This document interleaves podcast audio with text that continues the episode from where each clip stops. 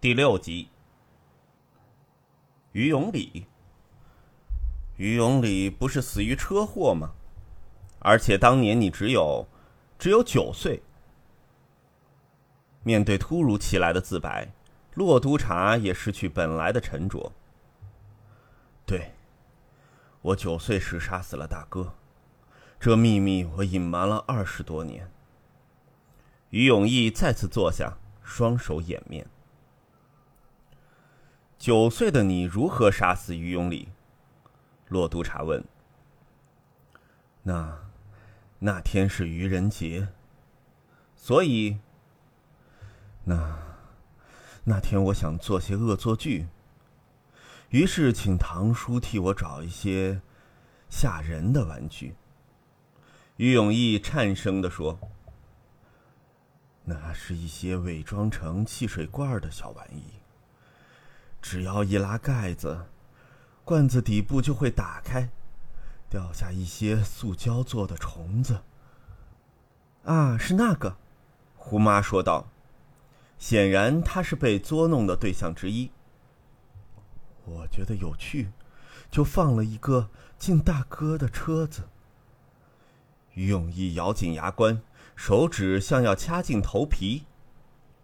大哥出事后。我听到有人说，不明白他为什么会在那儿坠崖。尤其是那路段并不险易，道路又宽，就像是被猝不及防的东西影响，扭动方向盘而失事。所以你认为于永礼在驾驶时打开罐子，被甲虫子吓了一跳，于是连人带车掉下悬崖？于永义无力的点头。洛督察一脸为难的样子，他没想过会突然冒出这样一宗旧案件。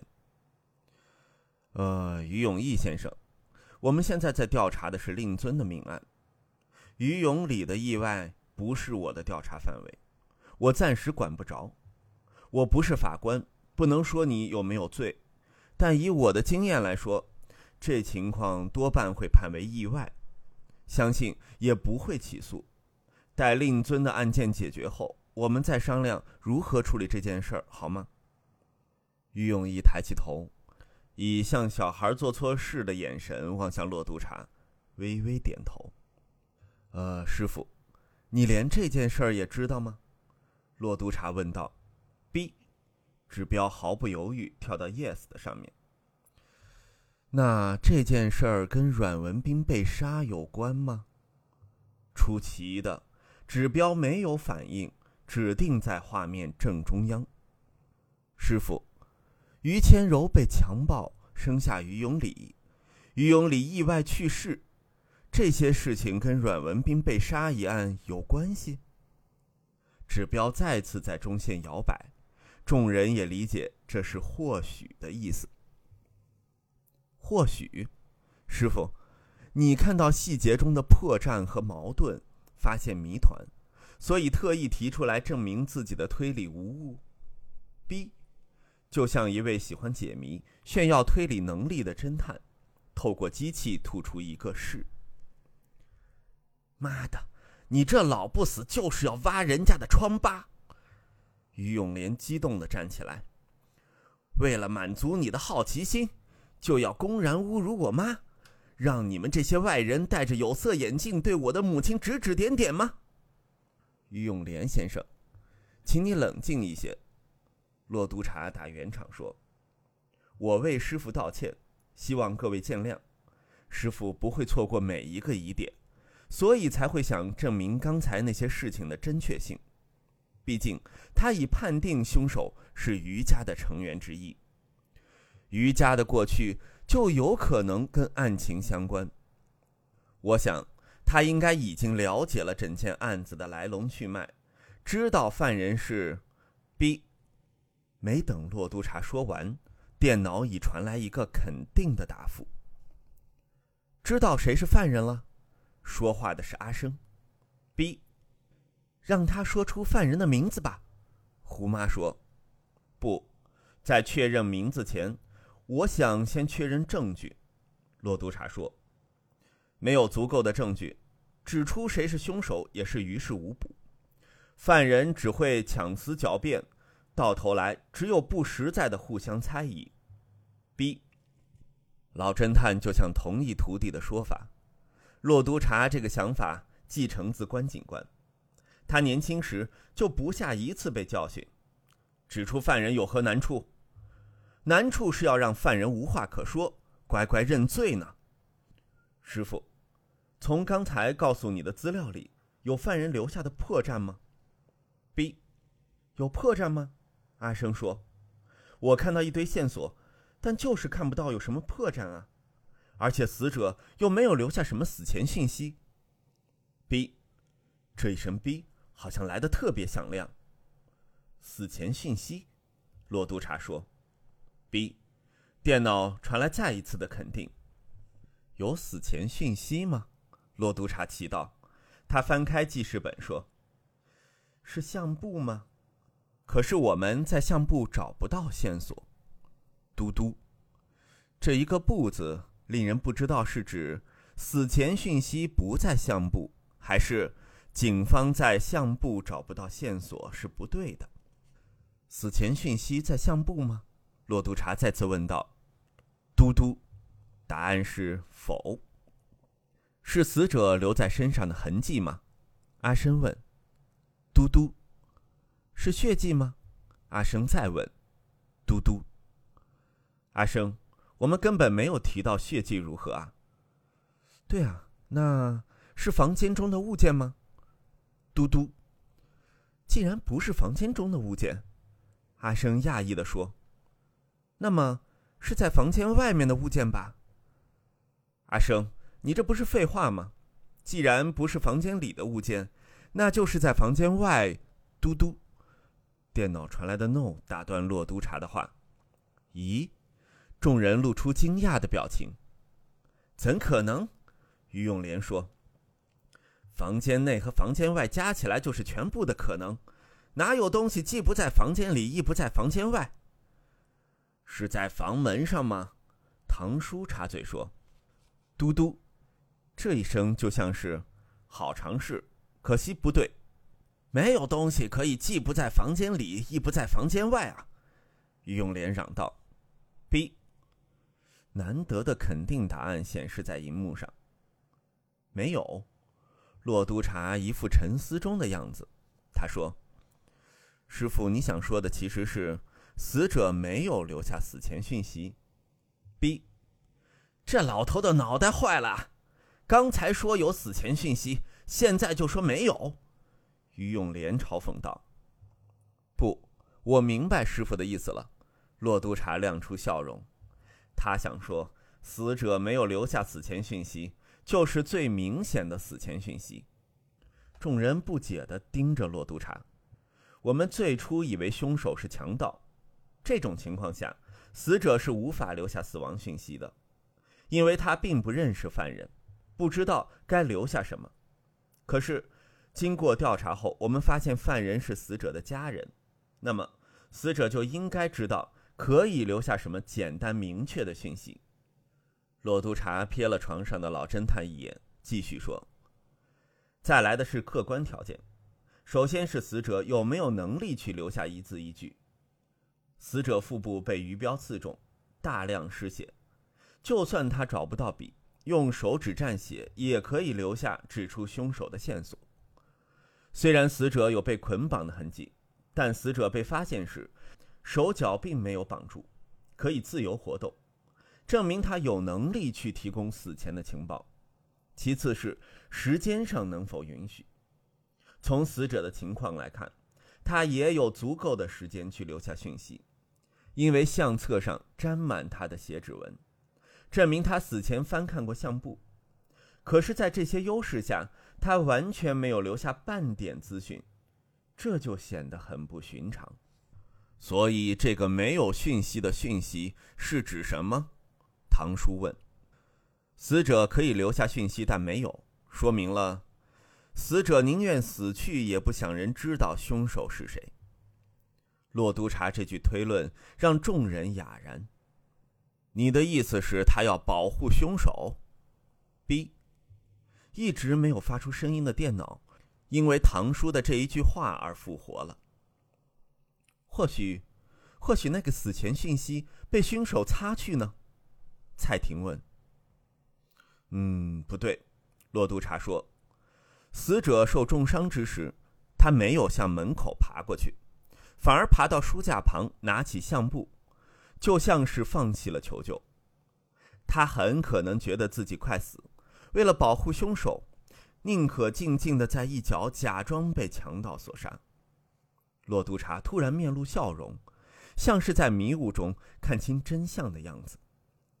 我想我了解案发前段的情况了。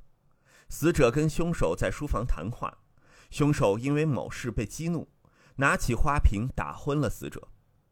凶手或许以为自己错手杀人。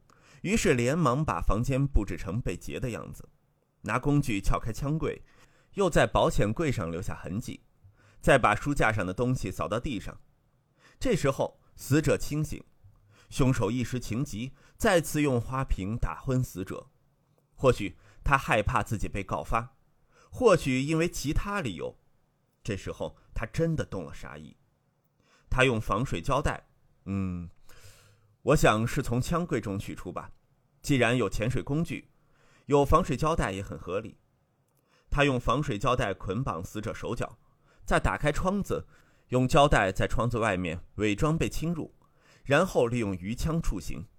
骆督察停顿一下，继续说：“凶手用鱼枪射击死者后，以为死者已死，于是解开捆绑死者手脚的胶带，逃离现场。凶手不知道。”原来死者未死，之后死者以仅余的力气爬到书架旁。等等，为什么凶手要解开捆绑手脚的胶带？蔡婷问。这，骆督察一时语塞。B，师傅，你有话要说？B，这句话就像当然。是刚才蔡婷所问的问题吗？B，那么凶手是故意解开胶带的？B，凶手这样做是为了转移视线。嘟嘟，答案是 no。是为了杀害死者。嘟嘟，答案仍是 no。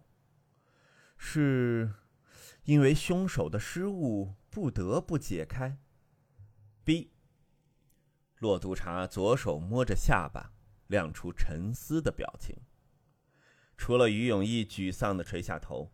其余四位疑犯目不转睛地盯着他，期待他解读出老侦探的想法。良久，骆督察忽然抬起头，向床上的老人问道：“师傅，我刚才的推论是完全无误，连次序也说中了。”B，骆督察脸上再次泛起笑容，他对蔡婷说：“凶手犯了一个低级错误，所以。”不得不这样做。什么错误？他搞错了次序。什么次序？把胶带贴在玻璃上伪装入侵和捆绑死者的次序。洛督察满意的说着。众人因为这句话而露出疑惑的表情。倒是阿生首先说话：“对啊，如果是入侵者，一定要先打破玻璃窗，进入室内，再捆绑死者。”如果反过来，见证人员搜证就会有机会发现问题。贴在玻璃上最底层的胶带，不可能跟死者手脚上的胶带接口吻合。假如犯人先在玻璃窗上贴了两张胶带，称为一号和二号，再从胶带卷撕下两张捆绑死者，称为三号和四号，那么一号和二号的接口相连，二号和三号的接口相连，三号和四号相连。不过。如果犯人先捆绑死者，再在窗子上伪装有人入侵，就会出现怪异的情况：被二号胶带盖着的一号胶带的接口会跟三号或四号的吻合。胶带的搜证技术在美国早有研究，我读过相关的研究报告。罗督察说，凶手应该是行凶后才发现自己犯下这个错误。他只有两个选择：一是解开死者手脚上的胶带。一是撕去玻璃上的胶带带走，前者较后者合理，因为后者他不但要处理胶带，更要处理碎玻璃。但我看不到前者和后者有什么不同，不过是多了几片碎玻璃要处理吧。”于永莲反驳道：“胶带可以烧毁，但玻璃不能。”骆督察说出这句时，恍似已看穿一切。烧毁？胡妈问。我认为，犯人为了伪装成结案，在现场考虑了很多细节，包括赃物的处理。骆督察竖起一根手指，指着胡妈：“你帮了犯人一个大忙。”“什么？你？你别冤枉！”“我只是说你做的某件事帮了犯人一个忙，并不是说你是凶手。你在前一晚替于千柔烧了好些纸钱。”令房子和庭院充满焚香烧东西的气味吧？那又，咦？蔡婷插口说，但话到一半又止住。犯人把胶带用火烧了，灰烬和残余物大概丢进马桶冲走了吧？附带一提，我想那二十万现金都烧成灰冲走了。咦？就是因为这个原因，犯人只取走现钞，没有拿戒指和怀表等等。这些东西太难处理，留在身上或自己的房间，有可能被警察发现。况且犯人才不是为了金钱而杀人，所以犯人是谁？蔡婷问。如果以死者宁死不欲告发的人来说，应该是死者的两个儿子吧？阿生说。于永莲再次愤然站起身，而于永义仍继续抱头，似乎仍未因为杀害兄长的事而恢复过来。至少我认为死者不会这样子保护老工人和秘书，骆督察说。蔡婷正要反驳，他继续说：“而我想蔡医生不会糊涂到分不清昏倒和死亡，亦不会再用鱼枪射击，亦不会再用鱼枪射击死者后没留意到对方仍然生存。阮文斌的死有一部分是因为他放弃求救而造成的，凶手有取其性命的恨意。”可是事情做到一半，却以为自己完成了。如果犯人是蔡婷，他会确保死者气绝身亡后才离开，而不会出现死者负伤爬去翻看相簿的情况。所以犯人是于永义或于永莲之一。众人心里都冒出这一句话：凶手是于永义吧？阿生道：“两兄弟之中，只有他懂得使用鱼枪啊。”可是扣下扳机并不困难，骆督察说。但组长你也知道，拉橡皮管上的糖，对没经验的人来说并不容易嘛，一不小心更可能伤到自己呢。虽然阿生说的像个专家，但他对鱼枪的知识也跟骆督察一样，是在这个星期内所得，同样是现学现卖。B，一直没发声的喇叭传来老侦探的话：鱼枪。师傅，你对鱼枪有意见吗？B。众人都记得，在话题转变为于谦柔和于永礼之前，老侦探就问过鱼枪的事。我们错过了什么明显的证据吗？B。这一个 yes 就像在说：“笨蛋，你们都瞎了吗？”骆督察再次翻开记事本说：“于枪有什么问题？”死者是被一百一十五公分的钢标刺中腹部，失血过多而致死。地板上有一把 RGSH 幺幺五碳纤维鱼枪，枪身长一百一十五公分，闭合式枪头附有三十公分的橡皮管。呃，众人没想过这声音由于永义发出，虽然他一脸颓然，但此时他以错愕的表情盯着骆督察。于永义先生，你有什么意见吗？可不可以再说一次？刚才我说的话。死者被一百一十五公分的钢标刺中致死，地板上有一把 RGSH 一一五碳纤维雨枪，闭合式枪头，RGSH 幺幺五不可能发射那支钢标。于永义斩钉截铁地说：“为什么？长度不对啊。”枪身和钢标都是一百一十五公分，不是正好吗？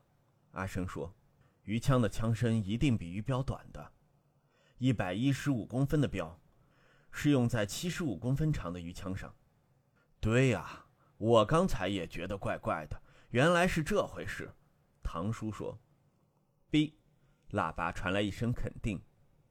可是，不可能用一百一十五公分的枪发射一百一十五公分的标吗？阿生死心不息追问道：“一般来说勉强可以，但这把 RGSH 幺幺五不可能。”这一刻，于永义不像疑犯，倒像一位侦探，因为他用的是闭合式枪头。这有什么关系？鱼标前方有倒钩片。如果是开放式枪头，还勉强能射出去；可是闭合式的是一个圆洞，如果钢标比枪身短，发射时倒钩片就会打中枪头的圆框。你们有没有发现枪头和钢标损坏了？洛督察摇摇头说：“没有。”那么说，钢标是从另一把鱼枪发出的？对，一定是从七十五公分长的 RGSH 零七五。或 RB 零七五其一发射的，B，于永义听到这一下 B，突然有种错觉，觉得老侦探原谅了自己杀害兄长的罪行。那么说，凶手就是不懂鱼枪，于是误把一一五和零七五两把枪搞混的永莲。蔡婷战战兢兢，望向坐在旁边的小叔，荒谬。于永莲没有半点怒气，只是很不屑地说：“既然我不懂鱼枪，我又如何给他上膛，当做凶器？如果你说我懂，那其他人也可能弄错两把枪吧？从这角度来看，我反而是最清白的人啊！”骆督察没做声，左手摸着下巴，盯着于永莲，似是在思考当中的漏洞。嘟嘟，师傅。你说不？骆督察说：“你是要反驳于永莲，指出他就是犯人？”B，这声逼就像是年迈的老侦探从病床一跃而起，指着于永莲，以雄壮低沉的声线说：“不用狡辩，你就是凶手。”于永莲显然被这一声吓着，可是他不用数秒就回复本来的态度：“好呀。”就看你这个老不死有什么实证。师傅，有实证吗逼就像跟犯人对峙的名侦探，轻松的丢出一个是字。可是刚才于永莲说的也有道理啊。他既然不懂鱼枪，又如何替他上膛，用他来杀人？嘟嘟 B，电脑先传来一个 no，再来一个 yes。于永莲，他没有替他上膛，但用他来杀人。B，如果他没有上膛，啊！骆督察大喊一声：“是死者阮文斌自己上膛的。”王冠堂说过，阮文斌偶尔会在书房里把玩鱼枪射靶，那天晚上他正好这样做。B，这一声就像在说：“正确。”那么说。枪柜里的撬痕也是伪造的，因为柜门本来没锁。这是于永莲布饰下的假象，防水胶带和手套等等也是一开始就拿到，就连撬门的工具也可以从枪柜取得。